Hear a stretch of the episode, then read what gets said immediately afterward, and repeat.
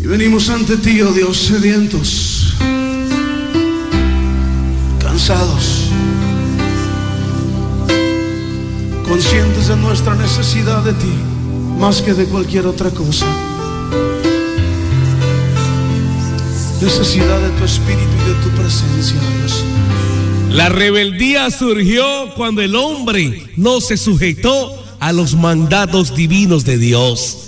Dice la palabra de Dios en Santiago capítulo 1, verso 14 y 15.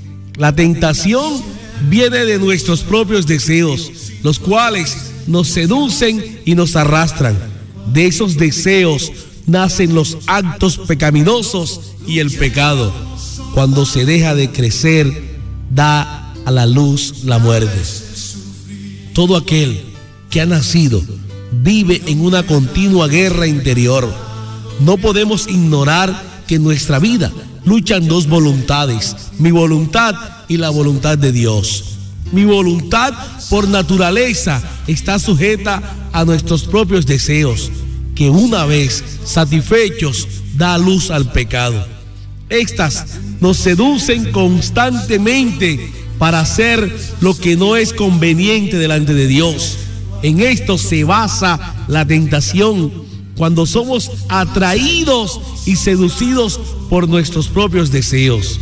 Por eso es que muchas personas hoy en día se sienten cómodos con el estilo de vida que llevan porque aún no han conocido a Dios ni su voluntad y por ende el pecado es algo normal en su vida. Decirle a un hombre que no conoce a Dios que pecar es malo es como decirle a un niño pequeño que no salte, que no brinque ni juegue.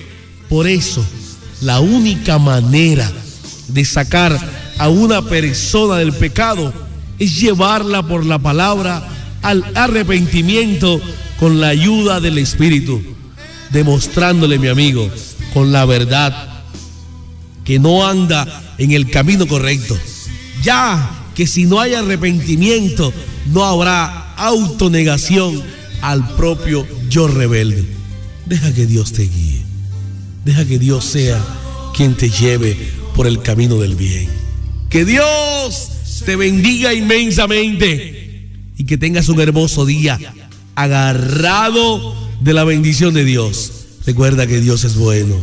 Dios es grande.